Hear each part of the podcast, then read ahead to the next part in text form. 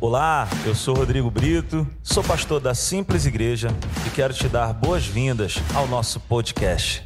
Que o Senhor te abençoe muitíssimo ao ouvir essa palavra. Quem ama a palavra de Deus aí, diga amém. Vamos aí para a palavra de Deus. Nessa manhã eu quero falar sobre a igreja. Quero falar sobre o corpo de Cristo. Então diga para essa pessoa que está mais próxima de você assim: igreja o corpo de Cristo. Aleluia! A igreja é o corpo de Cristo espalhado pela terra. A igreja é o poder de Deus para as nossas vidas.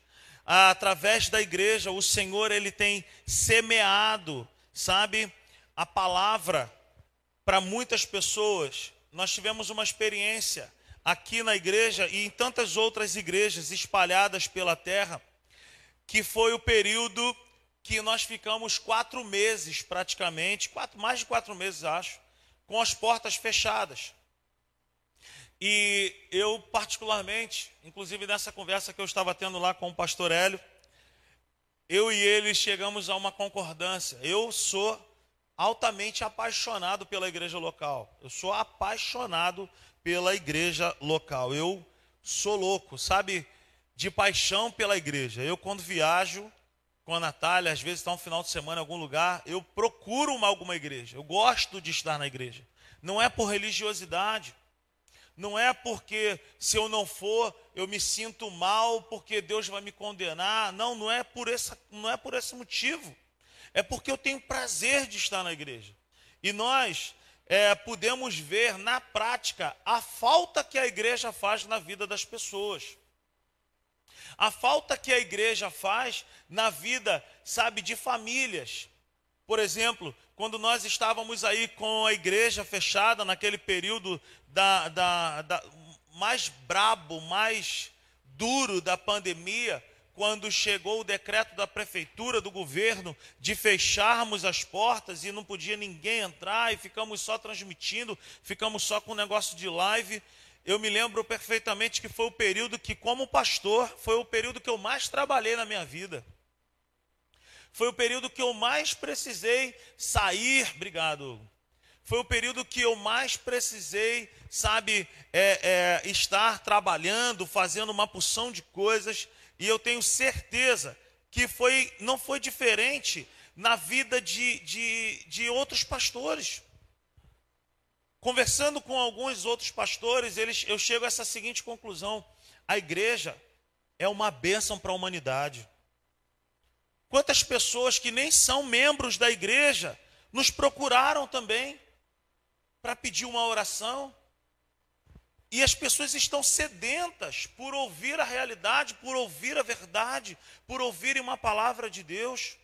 E nós somos privilegiados de podermos nos reunir poder abrir as portas da, da igreja e poder, sabe, compartilhar a verdade de Deus com os nossos corações.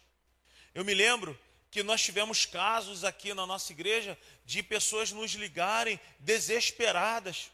Eu me lembro de pessoas que nos ligaram também pedindo, pastor, eu sei que não pode entrar na igreja, mas por favor, deixa eu entrar, deixa eu participar, deixa eu ficar com vocês ali um pouco. E eu me lembro que aos poucos nós abríamos assim, convidávamos uma pessoa, colocávamos dentro da igreja, nós éramos somente cinco pessoas, era eu, Hugo, eu, Hugo, João Felipe, o Caio e a Fernanda. E aí nós levávamos uma pessoa, colocávamos lá, e a pessoa chegava e falava assim: Nossa, cara, que alegria, como é bom poder estar aqui na igreja. Porque, queridos, a comunhão, o estar junto, faz toda a diferença. O participar do pão, do cálice, o participar da ceia, o estar junto, quando acaba uma reunião, quando acaba um culto, quando vamos para a cantina, aquilo restaura, aquilo renova. A Bíblia diz: ó, oh, quão bom e quão suave é que os irmãos vivam em comunhão. E a Bíblia diz que é na comunhão dos santos que Deus ordena a sua bênção. Não é no isolamento, não é, sabe, no afastamento. eu chego a ficar triste, eu chego a ficar chateado quando alguém chega para mim e fala assim: Eu não preciso de estar na igreja. E eu sempre vou falar a mesma coisa, eu falo: Eu sei que você não precisa estar na igreja, porque Deus ele habita em nós. Joia, tudo bem, mas existe uma importância enorme no estar na igreja também no participar do culto, no estar nas reuniões, no estar junto com os irmãos, no poder abrir a boca e poder falar assim: Poxa, eu estou com uma dificuldade. Sabe, é a igreja que, por exemplo, quando eu perdi minha mãe, o momento mais difícil da minha vida, da minha família, eu, eu, eu, ao mesmo tempo, quando eu cheguei naquele sepultamento e vi aquela multidão de pessoas que me abraçaram, abraçaram a minha família, é a igreja, é o corpo de Cristo, sabe, é o amor de Deus fluindo no nosso meio. O apóstolo Paulo, ele fala algo bem bacana para as nossas vidas nas Escrituras, quando ele faz uma comparação com o corpo. Ele chama a igreja de o corpo de Cristo. Por que, que o corpo de Cristo? Porque Deus, em Sua palavra, compara a igreja a um corpo. E eu estava meditando nisso, e eu chego à seguinte conclusão: é por causa da dependência que cada órgão do corpo tem com os outros. Cada membro do corpo depende do outro.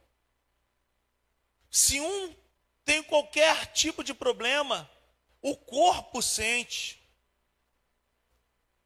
Você já parou para pensar que quando você vai na manicure lá fazer a sua unha, quando você tira um bife ali da sua. Um negócio tão simples.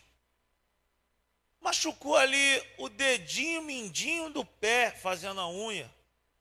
Mas você já parou para pensar que o corpo todo ele sente os reflexos daquela lesão ali, por menor que tenha sido.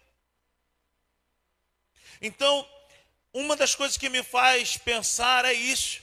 Cada parte do corpo depende de outros. Sabe? E, a, e também nós precisamos entender a importância que cada membro tem, por menor que seja. Pode parecer que não tem valor algum. Se eu e você não tivéssemos o dedinho mindinho nas mãos, ficaria muito difícil, por exemplo, de limpar os nossos ouvidos. Aquela coceirinha bem aguda. Quem está entendendo isso que eu estou falando? é a importância. E no corpo de Cristo, no corpo de Cristo não é diferente. No corpo de Cristo, cada pessoa tem o seu lugar, cada pessoa tem o seu valor. No corpo de Cristo, não é porque o pastor está ali que ele tem uma maior importância do que os outros. Por exemplo, eu, eu, eu estou aqui sempre aqui olhando para o fundo da igreja, vocês sempre olhando para mim. E eu vejo coisas que vocês não veem num momento de culto.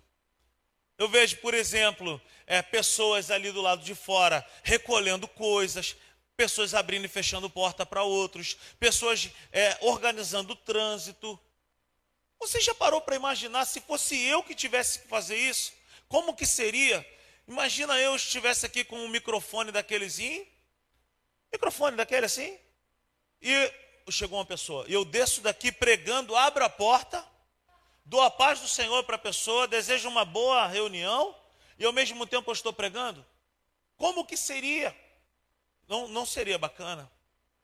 Então nós precisamos entender que todos nós aqui somos um.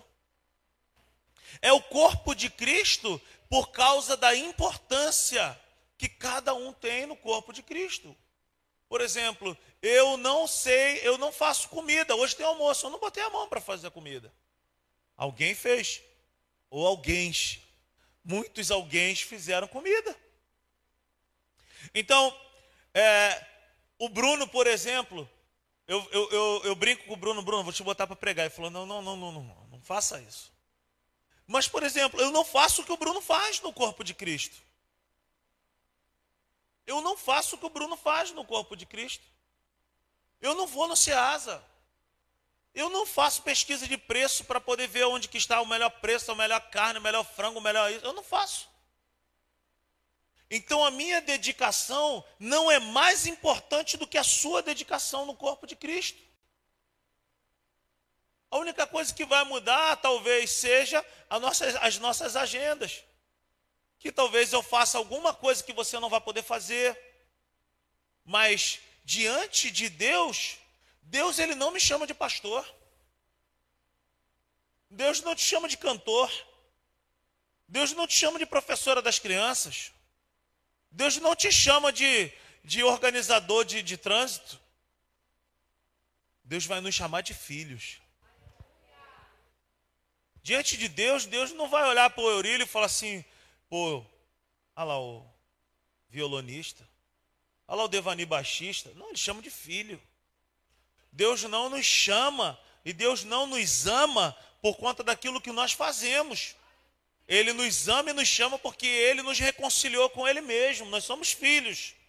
E nós precisamos valorizar o corpo de Cristo e valorizar cada pessoa no corpo de Cristo. A igreja é somente o corpo de Cristo por causa disso aí. Porque um depende do outro. Um necessita do outro. Se um está bem, o corpo vai bem. Se o outro não está bem, o corpo vai mal. Sabe? E uma outra coisa que eu fico chateado é quando eu e a Natália, por exemplo, vamos ligar para algumas pessoas e falar assim: nós estamos sentindo a sua falta. E a pessoa, tem gente que nem gosta quando a gente procura. Nós sentimos a sua falta. E aí você vai vendo que a pessoa, ela vai se ausentando e ela vai morrendo espiritualmente aos poucos. Isso que eu estou falando não é místico. Não é, não é um papo de misticismo, que a igreja tem alguma coisa especial. Querido, isso é uma realidade. Tira um dedo da tua mão e bota em cima da mesa, vai lá, arranca. Tira o dedo da mão, do pé, sei lá, arranca uma orelha, bota em cima de uma mesa e fica olhando para ele. No primeiro dia você vai ver, não vai ter muita coisa. No segundo dia também não vai estar ainda com uma aparência muito ruim. Mas no terceiro dia, você vai ver que aquilo já vai estar já em estado já de apodrecer, vai estar com mau cheiro, não tem mais como reconciliar ali no corpo, não tem mais o que fazer, perdeu a vida. É isso que acontece com pessoas que têm esse tipo de pensamento, que não valorizam o corpo de Cristo, que não valorizam a comunhão, que não valorizam o estar juntos. A pessoa ela vai morrendo aos poucos. A separação do corpo de Cristo é morte. Valorize, valorize o estar na igreja. Nesse ambiente e valorize o ser igreja. Valorize o ser igreja. Então, queridos, nós precisamos entender também que a igreja, ela é a manifestação do Cristo vivo nessa terra. Cara, a igreja é a manifestação do Cristo vivo nessa terra. Por que, que Deus iria plantar uma igreja, um local, um lugar de reunião na terra? Para quê? Esses dias eu estava meditando nisso e eu cheguei à seguinte conclusão. Se Deus não viesse habitar em nós, como que seria para as pessoas poderem estar diante de Deus? Vamos, vamos, vamos pensar assim. Jesus, ele pisa na terra em Israel. Jesus cumpre o seu ministério em Israel. Você já imaginou que se a presença de Deus estivesse só em Israel, como que seria? Não haveriam aeroportos capazes de suportar, porque todo mundo ia querer ir para Israel. As pessoas que não tivessem condições não conseguiriam ir. Israel ia parar, ia ser uma confusão só. Por que então que a Bíblia diz lá no Evangelho de Mateus, capítulo 28, eis que estarei convosco todos os dias. É porque Deus estava fundando a sua igreja, eu e você, para que eu e você pudéssemos ir para os quatro cantos da terra e para que nós pudéssemos ser a presença de Deus na vida de qualquer pessoa que tivesse fome e sede. Nós somos a solução para que não haja confusão nessa terra. Deus me chamou e te chamou para nós sermos essa igreja viva, o corpo de Cristo se multiplicando e se movimentando nessa terra. Se Hebreus, no capítulo 1, do verso 1 ao 3, a Bíblia vai dizer que Jesus é a expressão exata de Deus Pai, a igreja, a igreja é o corpo do Filho de Deus, é o corpo de Cristo. Nós somos as mãos, nós somos as mãos de Jesus, as mãos que curam. Nós somos os pés que levam também a salvação para os confins dessa terra. Nós somos a boca do Senhor Jesus para liberar vida onde há morte. A igreja precisa se abrir para esse entendimento de quem nós somos de fato. A igreja é a expressão e a extensão de Jesus na terra. Você pode falar isso para essa pessoa que está ao seu lado aí? A igreja é a expressão e a extensão de Jesus na terra. Nós precisamos sempre lembrar que a igreja é o povo de Deus. Joia. A igreja é o povo de Deus. A igreja não é um lugar. A igreja é um povo de Deus. Mas esse povo de Deus se reúne também em um lugar. Então nós não podemos supervalorizar o ambiente, o lugar, mas nós não podemos também desvalorizar ou estar junto. Nós precisamos ter esse equilíbrio, de ter essa valorização, de saber que somos a igreja, que vai trabalhar no escritório, que vai para a faculdade. Nós somos a igreja que estuda, que joga bola, que isso e vai na academia, mas também nós somos a igreja que nos reunimos em um lugar. Nós não podemos desvalorizar isso de forma alguma. Então a igreja nunca deixará de ser o povo de Deus. A igreja não é, sabe, somente uma coisa e nem somente outra coisa a igreja se reúne no lugar, nós somos o povo de Deus e nós nos reunimos nesse ambiente. A referência à igreja ser o corpo de Cristo tem a ver com unidade. Unidade. Sabe o que é unidade, querido? Unidade é o purê de batata. Eu sempre gosto de brincar isso, a Natinha, a Natinha sempre me faz lembrar disso. Um saco de batata não é uma unidade. Quando a gente fala assim, estamos junto. Aí eu sempre brinco assim, estamos junto como um saco de batata ou como um purê de batata. Porque a unidade é diferente. Muitas pessoas acham que unidade é que um vai brilhar, que um vai aparecer, não. O purê de batata, por exemplo, a gente sabe que é tudo ali é batata, mas ninguém sabe qual foi a está tudo junto. Então a igreja é o corpo de Cristo com esse entendimento. Que nós não valorizamos um e desprezamos o outro. Todos têm a sua importância.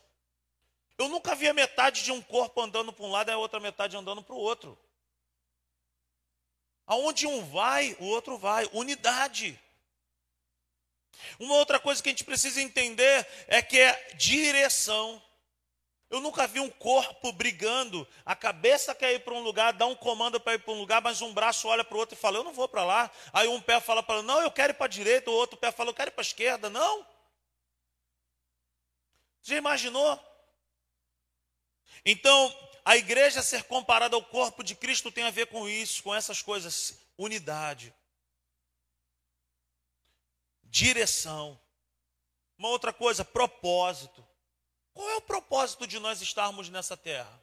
Qual é o propósito de nós chegarmos aqui? Eu cheguei aqui hoje 7h40.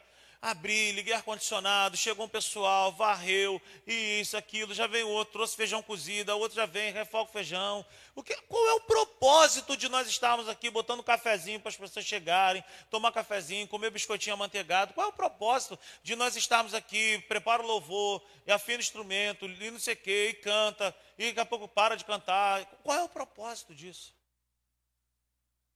O propósito só pode ser um, queridos: exaltar a Deus sabe, fazer o nome do Senhor Jesus ser conhecido. E se nós não nos reunirmos com essa mentalidade, isso será a coisa mais cansativa do mundo. Ir para a igreja sem essa mentalidade, meu irmão, é doentio, é cansativo. Se por um acaso você tem esse tipo de mentalidade, ah, pô, tem que ir, cara. Hoje é a minha escala. Meu irmão, em nome de Jesus, pede, pede para a Natália lá, para o Bismarck e a Gisele, para tirar da escala. Vai entender isso. Porque o fato de nós irmos para a igreja não pode ser um fardo. A gente precisa entender o propósito que eu e você temos de, de estarmos aqui nesse local. Então a igreja tem um propósito, que é o quê? Anunciar a salvação, anunciar as boas novas. E a igreja tem um outro propósito também, a igreja tem uma outra eh, coisa relacionada a essa comparação ao corpo de Cristo, é que é saúde para os, os membros do corpo. Saúde. É aqui que, que flui, sabe? É na comunhão com os santos que Deus faz fluir a bênção dele. É na comunhão dos santos que Deus faz fluir a, a alegria, é na comunhão dos santos que às vezes você chega meio cabisbaixo, alguém já chega perto de você e fala, pô, quantas vezes eu cheguei aqui e alguém me abraça e fala assim, pô, tá bem, cara? Tá bem hoje? Pô, não tô bem não. E aí, aquele ou aquela que faz parte do corpo de Cristo vem me abraça e ora e me restaura e me renova. Por quê? Porque ela tem o que eu estou precisando e que eu não estou tendo naquela hora. Então, o fato de estarmos em comunhão é também o fluir da saúde para o membro, para, para cada pessoa que faz parte. Não se ausente da comunhão. Não deixe de estar. Eu sei que nem todos os dias a gente tem vontade de vir à igreja. Eu sou o primeiro a levantar essa bandeira, meu irmão. Nem todos os dias a gente tem vontade de vir à igreja. Mas quantas foram as vezes que eu vim sem vontade e cheguei aqui, fui altamente restaurado, altamente renovado, fortalecido, abençoado? Quantas vezes? Então, o fato de nós estarmos juntos, preste atenção nisso, o fato de nós estarmos juntos não garante perfeição no, no corpo. O fato de estarmos juntos não garante perfeição no corpo. Não existe igreja perfeita. Não existe igreja perfeita porque não existe gente perfeita. E Deus só conta com os imperfeitos porque ele, pô, não, ele nem foi procurar os perfeitos, porque não existe. Então a igreja, queridos, é a minha falecida avó, ela falava algo muito bacana. Ela falava assim: Eu não entendo esses crentes. Minha avó falava assim, Zana, eu não entendo esses crentes. Eles têm problema, eles brigam, eles não sei o quê. Eu falo, vó, é gente. São pessoas imperfeitas. São pessoas imperfeitas. Deus preferiu os imperfeitos. O céu não é o lugar dos perfeitos. A igreja também não é o lugar dos perfeitos. Nunca será. Então, o fato de estarmos juntos não garante perfeição no corpo. Porém, o fato de separar do corpo, é certo que chegará a morte. Chega a morte, cara. A frieza espiritual. Eu não conheço uma pessoa que chegou para mim e falou assim: eu não preciso de igreja e que consegue viver uma vida poderosa com Deus sem congregar. Eu não conheço. Você conhece alguém que tenha falado para você assim? E tem gente, tá? E como cresce esse número de pessoas que chegam e falam assim: eu não preciso de igreja. Eu não conheço ninguém que tenha essa crença que está aí evangelizando, orando pelos enfermos, abençoando, falando a palavra genuína aí. Não, eu só conheço gente que está machucada, ferida, sabe? Sem igreja, traumatizado com igreja. É, são, são, são essas pessoas. Por quê? Porque procurar a perfeição no corpo de Cristo não vai encontrar. Mas se ausentar da comunhão com os imperfeitos é morte. É morte. Eu, eu, eu, eu tenho algumas coisas, eu e a Natália, a gente tem algumas coisas que a gente faz algumas pegadinhas com algumas pessoas. Tem gente que chega para a gente e fala assim, pastor, ô Natália, pô, tô com uma super ideia aí para a igreja. Tô, tô vendo uma deficiência na igreja. Aí a gente faz, aham. E aí, pô, caramba, eu tive uma ideia assim, uma ideia de Deus. Pô, legal. Fala aí. Pô, tô com uma ideia da gente é, é, fazer um negócio assim e, e, sair distribuindo para as pessoas. Por exemplo, na Cracolândia. Eu queria ir para Cracolândia, distribuir comida. Pô, legal, cara, que ideia, hein? Bênção. Como é que seria? Não, nós chegaríamos lá de sola, bicho, orando, na unção, no poder de Deus e toma-lhe comida. E, legal. E beleza, que dia que vai ser isso? Sexta-feira. Tá. Joia. E quem é que vai fazer essa comida? É. Então, pastor. Aí. Hum, hum. Aí a gente fala assim: pô, você é a solução. Eu sempre falo isso. Você é a solução para a deficiência que a igreja tem. Geralmente as pessoas saem. Geralmente tem gente, cara, que, que só vê defeito no corpo de Cristo, só vê problema na igreja, só vê problema nos outros. Mas se a gente falar assim, cara, você é a solução para isso aí. Semana passada eu tive uma grata surpresa aqui. Vocês se lembram como é que estava essa parede aqui, né? Estava tenebroso. Ainda estamos aí resolvendo. Estou em casa, eu vi uma mensagem lá no, no, no grupo dos homens e eu falei com a Natália, ó, vou precisar ir lá na igreja. Quando eu cheguei aqui, estava meu cunhado com mais Marcelinho, fininho, e, e, e eu não estava sabendo de nada. Mas eles estavam corrigindo um problema na igreja. Fazendo uma opção de coisa. Ninguém pediu. Eles se organizaram, vieram e fizeram. Por quê? Corpo de Cristo. Corpo de Cristo. Se, se, o, se eu estou vendo um problema na, na igreja, se eu estou vendo uma deficiência na igreja, se eu posso resolver, para que, que eu vou ficar abrindo a boca e falando mal? Os caras vieram aqui, raspou ali, deu uma massa, não sei o quê. Ó, não vai, não vai ser perfeito, não. Mas, ó, Está aí. Corpo de Cristo. Corpo de Cristo vivo percebe a dificuldade, percebe a necessidade, mas ele se movimenta para resolver. Não tem perfeição no corpo de Cristo. A igreja é a reunião dos diferentes para adorar o único. A igreja é a reunião dos diferentes, dos imperfeitos, para adorar o único, que é o que? Perfeito. O único que é o que? Digno de honra, digno de glória. Meu irmão, Deus que é perfeito, que não tem erro, que não tem pecado algum, preferiu contar com os imperfeitos. O corpo de Cristo é assim.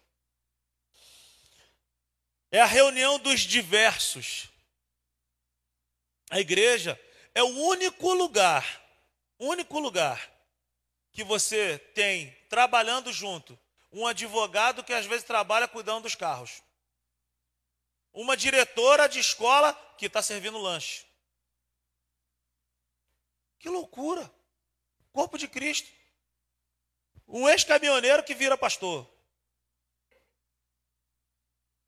Uma gerente de banco que trabalha também na igreja, que ajuda que dá aula, que serve lanche, que anda pela igreja fazendo uma opção de coisa. Na igreja é o encontro da diversidade de pessoas. Sabe? Que são muitas coisas, mas que se juntam para adorar aquele que é o único. A igreja do Senhor, gente. Como é que vai fechar um negócio desse? Como é que pode falar de, de, de, de um negócio assim? Abra sua Bíblia comigo em Colossenses, no capítulo 3, no verso 11. Colossenses 3, 11. Olha o que diz a palavra do Senhor. Nessa nova vida, já não há diferença entre grego e judeu, circunciso e incircunciso, bárbaro e cita, escravo e livre, mas Cristo é tudo e está em todos. Cristo. A igreja é a reunião por causa dele, para ele. Gálatas 3:11, abra sua Bíblia lá. Olha o que diz o apóstolo Paulo em Gálatas 3:11. Deixa eu ver se é isso mesmo. Acho que não é esse texto. Não, não é esse texto. Eu fiz confusão aqui. Então todos são um em Cristo.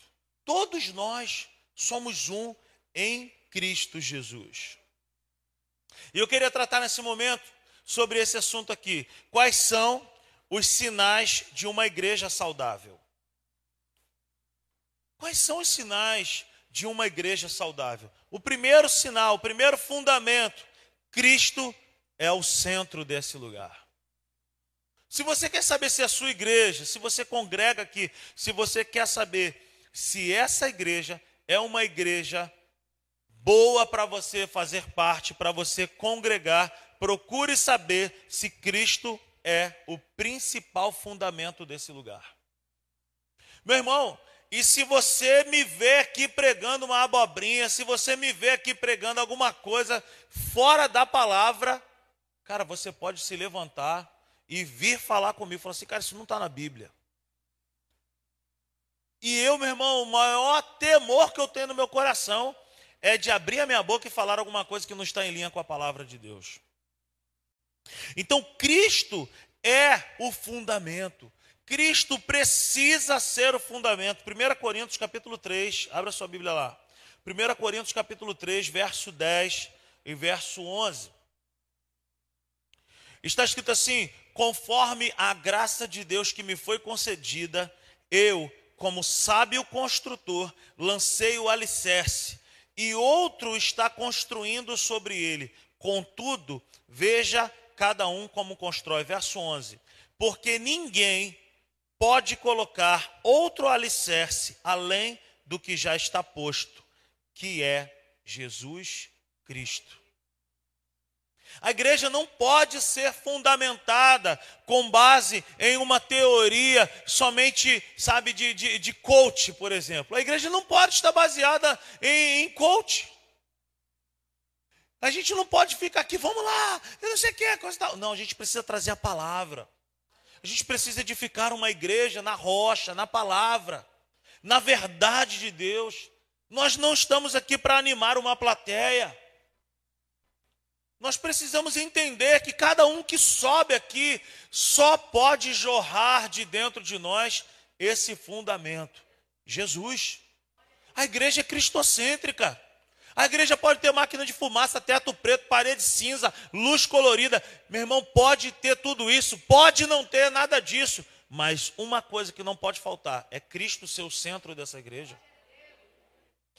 O cara chegar aqui e apresentar uma mensagem que não tem nada a ver, que aponta mais para ele do que para Jesus, cara, fora, sai fora disso. Então, o primeiro sinal que a gente precisa entender se uma igreja é, é saudável, Cristo tem que ser o fundamento dessa igreja. Jesus precisa ser a base, o fundamento, a pedra angular, o sustento dessa igreja. Abra sua Bíblia comigo lá em Mateus, no capítulo 16. Mateus 16, verso 18. O Senhor Jesus, ele está fazendo uma pesquisa de opinião com os discípulos e ele pergunta no verso 13: Quem dizem aí que, que o filho do homem é? E aí Pedro se levanta e fala: Não, tu és o Cristo, o filho do Deus vivo. No verso 18, ele fala assim: E eu digo que você é Pedro e sobre esta pedra edificarei a minha igreja, e as portas do Hades ou as portas do inferno não poderão vencê-la. Nós não podemos interpretar que Jesus está falando para Pedro assim: Pedro, sobre você eu edificarei a minha igreja. Isso é um erro de interpretação. Isso é um erro doutrinário terrível. Terrível. A igreja não está fundamentada sobre Pedro. A igreja está fundamentada sobre o que saiu da boca de Pedro. Então, a pedra angular é Cristo, Jesus é a doutrina. No verso 18, Jesus está dizendo assim: ó, e eu digo que você é Pedro, e sobre esta pedra, sobre esta palavra que saiu da tua boca, sobre essa declaração que saiu de dentro de você, eu edificarei a minha igreja. Qual foi a declaração que saiu da boca de Pedro? Tu és o Cristo. Tu és o fundamento. Tu és a razão. Então Jesus é a doutrina central da igreja. A base, a pedra, o fundamento sobre essa pedra, sobre esse fundamento edificarei a minha igreja. Até então, queridos, não havia igreja. Jesus está falando de algo futuro. Jesus está falando para Pedro o seguinte: olha, lá na frente vai existir algo, será a igreja, e vocês vão viver poder, sinais, maravilhas. As portas do inferno não poderão vencer isso aí que eu vou fundar, chamada igreja. Mas tem o seguinte: para que ela dê certo, para que ela seja uma bênção, eu preciso ser o fundamento dessa obra. Não pode ser outra coisa. A igreja não pode ser fundamentada em cima de homens. A igreja não pode ser fundamentada em cima de boas ideias apenas. Tem que ter Jesus no centro. Tem que ter Jesus no centro. Jesus falando de algo então que não existia mas que seria invencível a igreja. Quando que a igreja é invencível? Enquanto estiver nos nossos lábios e no nosso coração que Jesus é o centro desse lugar, essas portas jamais se fecharão. Jamais se fechará. Nós podemos passar por lutas, por adversidades, por dificuldades extremas, mas se Jesus for o centro do nosso coração, eu, como pastor, se, se eu mantiver o nosso coração, o meu coração, nessa informação, nessa palavra, nessa revelação, meu irmão, a gente vai romper, a gente vai crescer, a gente vai vencer. Sobre esse fundamento, Jesus no centro. Um segundo sinal de uma igreja saudável. Se você quiser saber se a sua igreja é saudável, Jesus é o cabeça do corpo. Olha o que diz em Efésios, no capítulo 1, Efésios 1, verso 22, um dos versículos que eu mais amo, um dos textos que eu mais amo, quando o apóstolo Paulo ele está falando sobre a igreja e falando sobre o poder de Deus em relação à igreja. No verso 22, ele fala assim: Deus colocou todas as coisas debaixo dos seus pés e o designou cabeça de todas as coisas para a igreja. Então veja bem, queridos. A Bíblia diz que Jesus ele é o cabeça e nós somos o corpo de Cristo. O pé faz parte do corpo. A igreja tem os pés para pisar na cabeça de Satanás. Eu e você temos essa autoridade eu e você temos esse poder, essa vida de Deus em nós para pisar serpentes e escorpiões, mas o cabeça sempre será Ele. No corpo de Cristo, a igreja, sabe, Jesus tem lugar de destaque. Ele é o cabeça. No corpo, por exemplo, existem algumas duplicidades. Por exemplo, nós temos dois olhos, duas orelhas, duas mãos, dois pés. Nós temos algumas duplicidades, mas cabeça só existe um. Assim é no corpo de Cristo. Temos variedades dentro da igreja.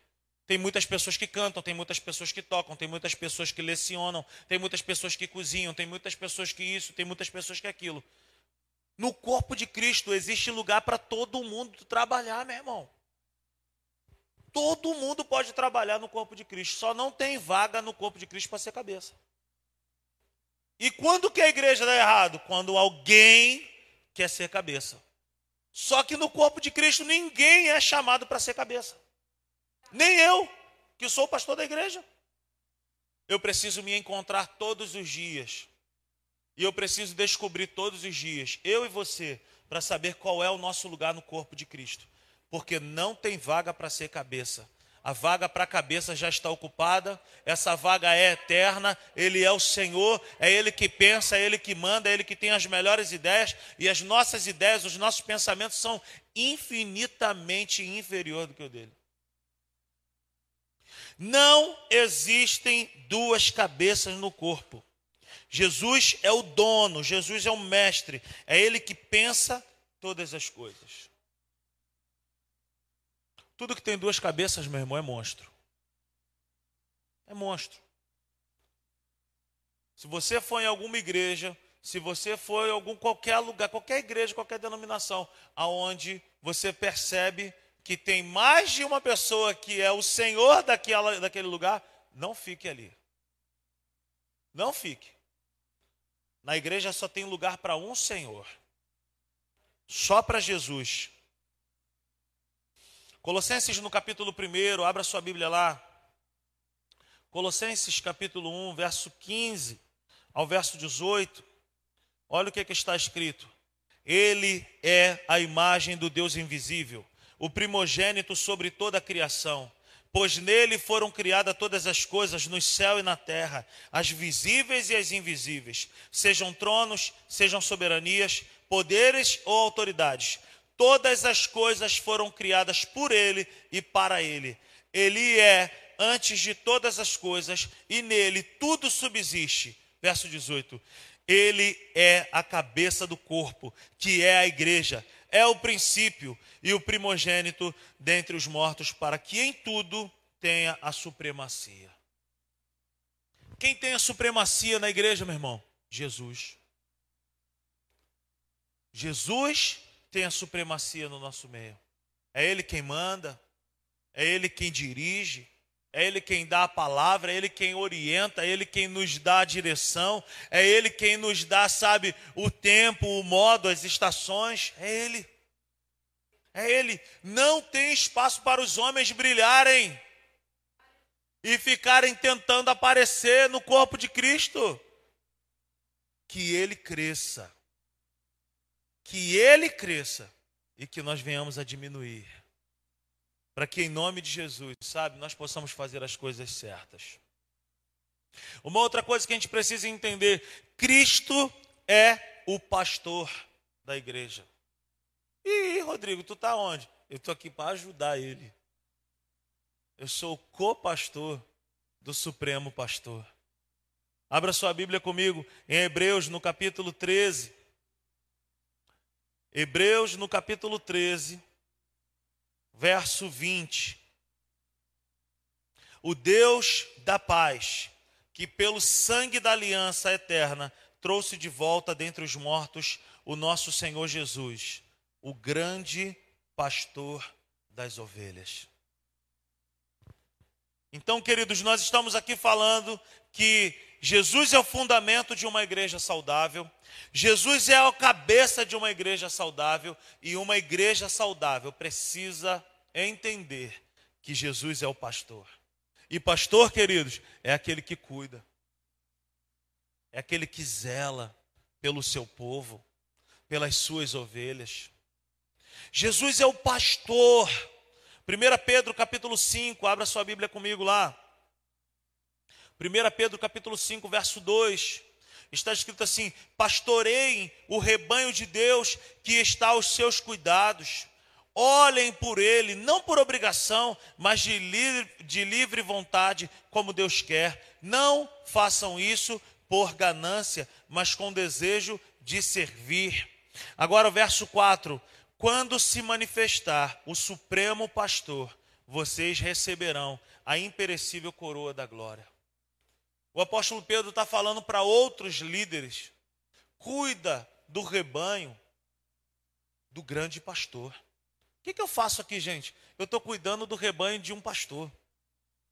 E eu não posso fazer isso de qualquer maneira. Eu não posso fazer isso de qualquer maneira, porque um dia, o verso 4 diz que um dia ele irá se manifestar como o supremo pastor. Aleluia! Aleluia! Jesus é o supremo pastor. As escrituras reconhecem Jesus como pastor. E as escrituras me reconhecem e te reconhecem como ovelhas também. Olha o que, que diz lá no Evangelho de João, no capítulo 10, no verso 11. Evangelho de João 10, verso 11. Olha o que diz: Eu sou o bom pastor. O bom pastor dá. Ele não empresta, ele não aluga, ele não vende. O bom pastor, ele dá a sua vida pelas ovelhas. Ele dá, ele deu a vida por as suas ovelhas.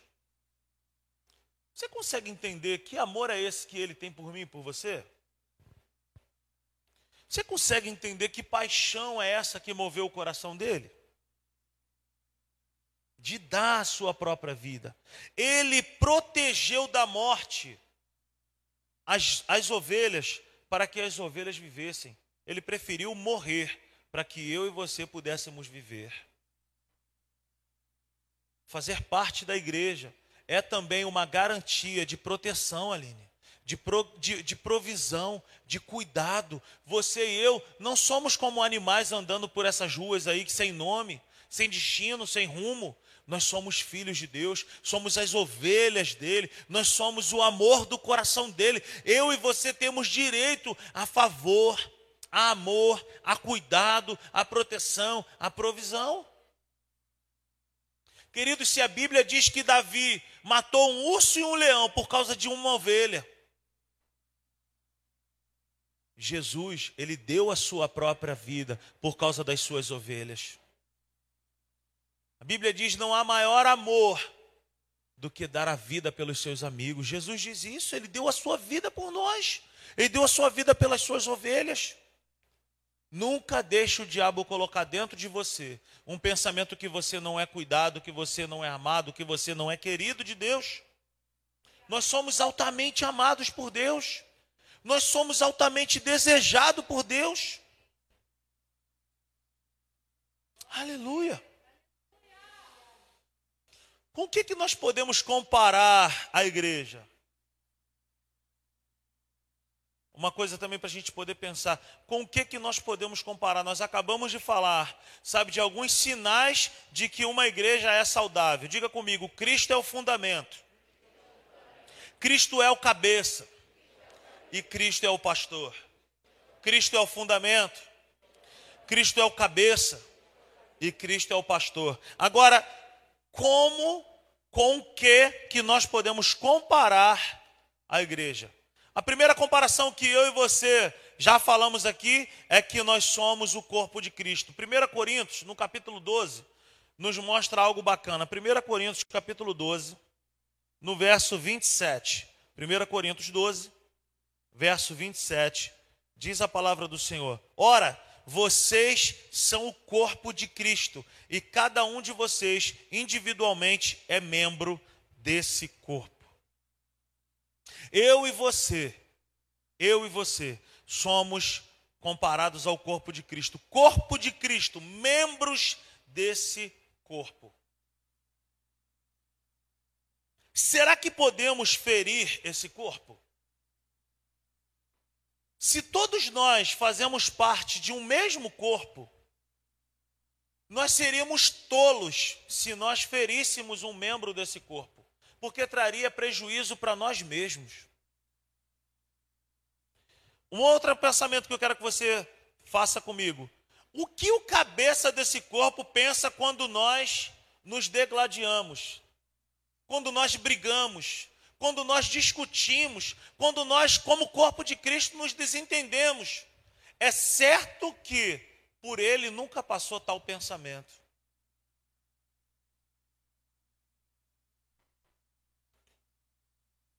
Então, como corpo de Cristo, a primeira coisa que a gente precisa entender é que a gente não pode se degladiar, porque se eu ferir o meu irmão, a minha irmã, eu estou também me ferindo.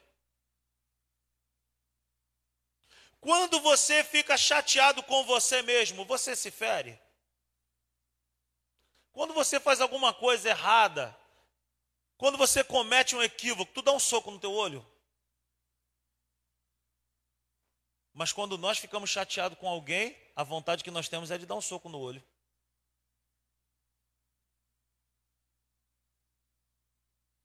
Nós não podemos ferir o corpo de Cristo.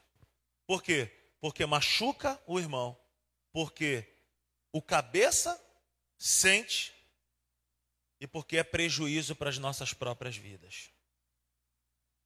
Então, como igreja, como corpo de Cristo, como membros desse corpo, nós precisamos nos abraçar, nós precisamos nos entender e nós precisamos cuidar um do outro. Uma segunda comparação que a gente precisa fazer: nós somos a noiva de Cristo. Apocalipse no capítulo 21, no verso 9, Apocalipse 21, verso 9, o apóstolo João ele diz assim: um dos sete anjos que tinham as sete taças cheias das últimas sete pragas aproximou-se e disse: Venha, eu mostrarei a você, a noiva, a esposa do cordeiro. O que, que, é isso, gente? Que, que, que coisa louca. Mas a Bíblia me compara, a Bíblia te compara à noiva de Cristo. Olha o que está escrito em 2 Coríntios, no capítulo 11, verso 2. 2, Coríntios 11, 2. O zelo que tenho por vocês é um zelo que vem de Deus. Eu os prometi a um único marido, Cristo, querendo apresentá-los a Ele como uma virgem pura. Aleluia. Efésios 5, 25. Olha o que diz a Bíblia. Efésios 5, verso 25 diz assim: Maridos, ame cada um a sua mulher, assim como Cristo amou a igreja e se entregou por ela. Um versículo que a gente usa muito para fazer casamento. O apóstolo Paulo falando: Cristo deu a sua vida pela sua igreja, pela sua noiva, pela sua esposa. Sabendo então que nós somos comparados à noiva de Cristo, qual deve ser o nosso comportamento, qual deve ser a nossa postura? Primeira coisa, de honra. Honra. Honrar o nosso noivo, honrar o nosso Senhor, honrar aquele que deu a sua vida por nós. Segunda coisa, sermos sensatos equilibrados. Entender que, como noiva de Cristo, tudo me é lícito, mas nem tudo me convém. Uma outra coisa, ser uma noiva organizada, que não deixa para se adornar e se arrumar na hora do casamento. Por isso que a Bíblia todo tempo, sem parar, vai dizer para mim e para você: vigiem. Sejam organizados. Sejam prudentes. Não deixem as coisas para cima da hora. Não é para viver nessa terra com medo de Deus, dele voltar a qualquer momento. É para estar preparado, é para estar pronto. Não é para poder fazer propósito com Deus só na semana que tem ceia na igreja. Vou me santificar porque tem santa ceia essa semana. Não, queridos, é para viver uma vida consagrada todo dia. E vida consagrada, meus irmãos, não é viver como monge, isolado do mundo. Vida, vida consagrada é entender que para onde nós formos, nós carregamos o Cristo vivo dentro de nós. É ter uma responsabilidade de olhar para dentro de nós e falar assim: Senhor, será que, será que, o, senhor, que o Senhor estaria assistindo isso aqui? Será que o Senhor gosta de, de, disso aqui? Queridos, não precisa pastor ficar falando. Esses dias mesmo, estava assistindo uma série. E aí, algumas cenas lá, eu falei, pô, isso aqui não tem nada a ver comigo, meu irmão. Puf. Isso aqui não dá para eu ver, não. Não tem nada a ver com a minha vida. Sou a noiva do cordeiro. Será que Jesus voltasse agora ele ia me pegar vendo uma cena dessa? Que vergonha. Então, como noiva de Cristo, eu preciso ter o quê? Sensatez. Eu preciso ser o que? Organizado. Eu preciso viver uma vida consagrada o tempo inteiro. Não por medo, mas por paixão. Não por terror, mas por temor. Não por medo de perder minha salvação, mas é porque eu amo o Senhor de todo o meu coração. Uma outra coisa que a gente precisa ter é esse senso de ser limpo e puro. Limpo e puro. É ser como sabonete, que a gente sempre faz esse exemplo aqui. Já viu sabonete sujo? Alguém já viu sabonete sujo? A gente não vê sabonete sujo. Pega aquele Dove lá branquinho, acabou de trabalhar na oficina, está tá todo sujo. Tu passa lá o Dove no teu corpo, a, a, a, sujeira sai e o sabonete fica branco. Como é que é isso? O nome disso é santidade, é pureza. É você ter dentro de você o pensamento do seguinte: pô, eu até posso estar em um lugar que não convém, posso até estar passando por uma conversa que não provém, que não, que não convém, mas eu não estou aqui para me sujar. Eu sou como aquele sabonete, eu estou aqui para limpar. Eu não estou aqui para ser sujo. Eu não estou aqui para ser sujo. Eu preciso ser uma noiva separada. E eu preciso ser uma noiva apaixonada. Eu preciso ser uma noiva pronta. Senhor Jesus, eu não sei que horas o Senhor vem, eu não sei quando o Senhor vem, mas uma coisa eu sei, uma coisa eu sei. Senhor, minha lamparina está acesa, eu estou com óleo reserva e eu não vou ser pego de surpresa, porque eu sou a tua igreja apaixonada, adornada, eu te amo, eu quero mais de ti. Tem uma canção que a gente canta aqui às vezes, que diz, né? Os reinos se abalam, os povos se curvam, as bocas se abrem, as mãos se levantam para dizer que tu és o rei. Vamos cantar essa canção? Pode vir aqui, Aurílio. Aurílio sabe essa aí. Vem para cá, Hugo. Para dizer que tu és o Senhor. Os reinos se abalam, os povos se curvam, as bocas se abrem, as mãos se levantam para dizer que tu és o rei. Para dizer que tu és o Senhor. Para dizer que tu és o rei para dizer que tu és o Senhor.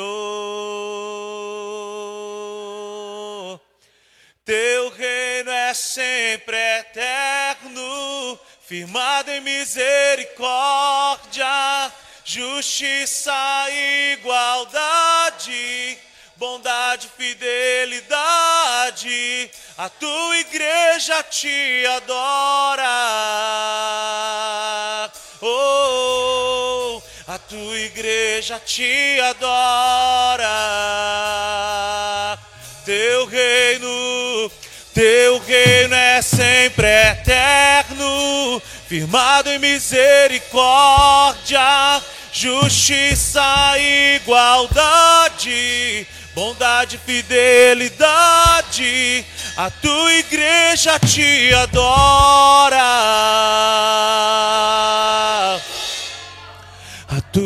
igreja te adora. Aleluia, aleluia, aleluia. Louvado seja o nome do Senhor. Aleluia.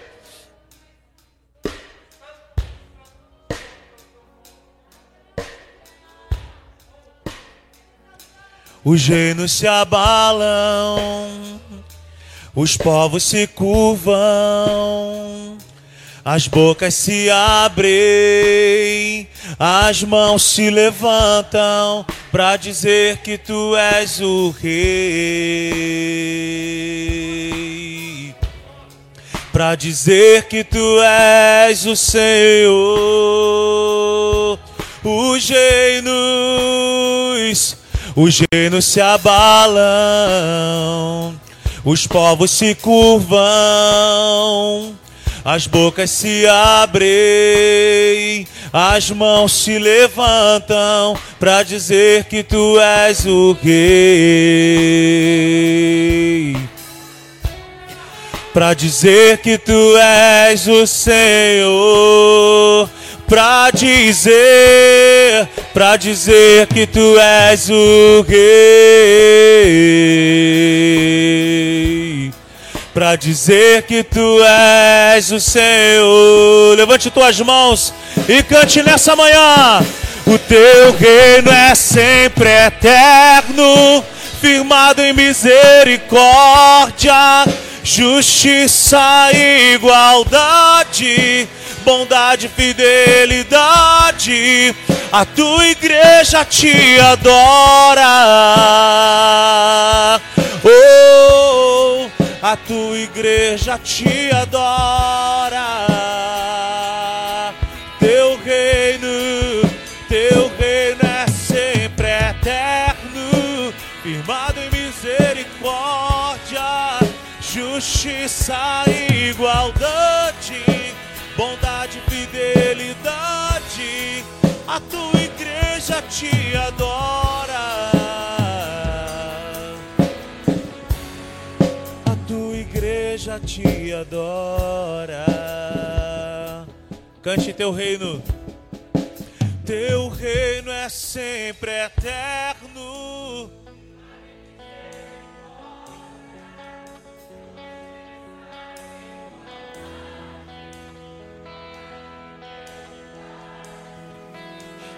igreja te adora.